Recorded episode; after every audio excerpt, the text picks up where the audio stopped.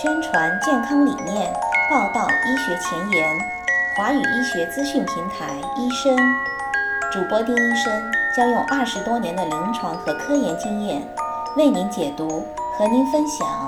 让我们一起收听医生走进医学。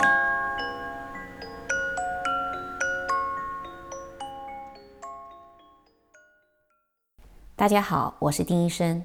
在上一期节目里，我们介绍了大肠癌的危险因素、检查手段等等。今天呢，我们就继续大肠癌的话题，和大家来聊一聊大肠癌的分期、治疗和预防。和别的肿瘤一样，医生一般也都会给大肠癌病人进行分期，看看疾病到底已经播散到了什么样的程度。分期越晚呢，意味着肿瘤越严重。肿瘤的分期还可以帮助医生来决定。应该采取的治疗措施。我们要知道，肿瘤的分期并不是单单是由恶性肿块的大小来决定的。大肠癌的零期是指肿瘤位于结肠或者直肠的最内层，而一期呢是指肿瘤已经侵入结肠或者直肠的肌肉层，二期是指肿瘤已经侵犯进入或者穿透结肠或者直肠的最外层。三期是指肿瘤已经扩散到局部的一个或者多个淋巴结。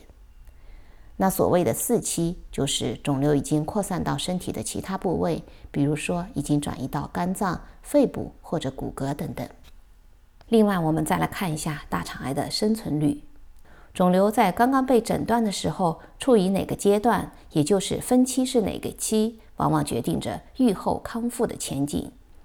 医生可能会跟你讨论五年生存率。那所谓的五年生存率，指的是肿瘤病人被诊断治疗以后存活五年或者更长时间的人的比例。大肠癌的一期的五年生存率为百分之八十七到百分之九十二。但是请记住，这些只是统计数据，具体到每一位病人，其实是无法准确的预测每个人肯定会发生什么，肯定能活过多久。很多的因素会影响大肠癌的预后。如果你需要进一步的了解这些数据的意义，那建议和你的主管医生详细的进行沟通，结合病人的具体情况来进行一个具体的分析和预判。那如果得了大肠癌，我们一般会首先考虑能不能进行手术。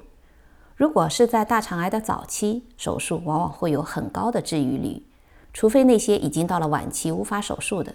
一般手术的时候，手术医生会切除肿瘤以及周围的组织。如果肿瘤很大，医生可能会切除所有的结肠或者诊断的直肠。如果肿瘤已经转移到肝脏、肺脏或者骨骼等等其他的器官，这个时候手术可能无法达到完全治愈的目的，但是呢，却有可能有助于缓解疾病的症状。值得庆幸的是，随着医疗技术和医学研究的发展。即使大肠癌已经扩散到淋巴结，到了第三期，其实还是有一部分病人是有可能治愈的。这个时候就需要综合治疗手段。综合治疗通常会涉及手术和化疗，在某些情况下，放射治疗，也就是我们简称的放疗，也有可能会是一种选择。如果经过综合治疗以后，肿瘤复发或者转移播散到了身体的其他器官，那在处理上就会比较棘手。有可能很难完全治愈，但是这个时候化疗和放疗仍然可以缓解症状、改善生活质量，并且帮助病人延长生活期，活得更久。除了刚刚提到的常规手术、化疗和放疗，还有一种射频消融术。所谓的射频消融，是在超声、CT 或者磁共振引导下，经过皮肤或者腹腔镜或者开腹的途径，将射频针插入肿瘤部位。通过微电极发射射频电流，使得组织当中带粒电子高速震荡产热，从而导致电极周围的细胞凝固性坏死的一种治疗肿瘤的方法。简单的说，就是利用强热来消除肿瘤，通常用在肝脏的一些肿瘤的处理上面。射频消融术可以联合化疗一起使用，来达到更大的效果。我们知道，预防肿瘤的发生比治疗肿瘤其实意义是更重大的。所幸的是。如果我们从现在开始采取一些预防的措施，是可以大幅度的降低大肠癌发生的几率的。比如注意饮食的营养均衡，注意锻炼身体，控制体内的脂肪。根据统计，如果保持这些良好的健康生活习惯，可以预防百分之四十五左右的大肠癌的发生率，这是一个很让人振奋的数字。从饮食结构而言，美国癌症协会建议要加大水果和蔬菜的比例，多吃水果蔬菜，减少加工食品和红肉的摄入。建议用全谷物来代替精致谷物，就是要多吃粗粮，少吃细粮。这也将会有助于保持一个健康的体重。那么从锻炼的角度而言呢？经常锻炼的成年人相对而言得大肠癌的几率会低很多。有一项研究结果表明，经常保持运动状态的人，相比最少活动的人群，大肠癌的发生几率降低了百分之二十四。而这个活动或者运动的发生场所是工作还是游戏，并不重要。美国癌症协会建议每个星期进行一百五十分钟，也就是两个半小时的中等运动，比如说像快走，或者呢每个星期进行七十五分钟的剧烈运动，比如说是慢跑。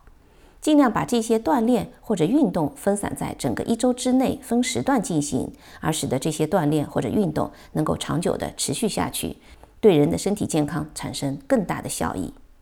关于大肠癌的基础知识。就分享到这里，感谢持续关注华语医学资讯平台医生，也将会有更多更新的医学信息在此分享。我们的节目也已经在喜马拉雅、推特以及播客上播出，欢迎关注。医生网站三 w 点 d r s v o i c e 点 com 也在每日更新，欢迎浏览关注更多的文字信息。好，今天的节目就进行到这里，咱们下期见。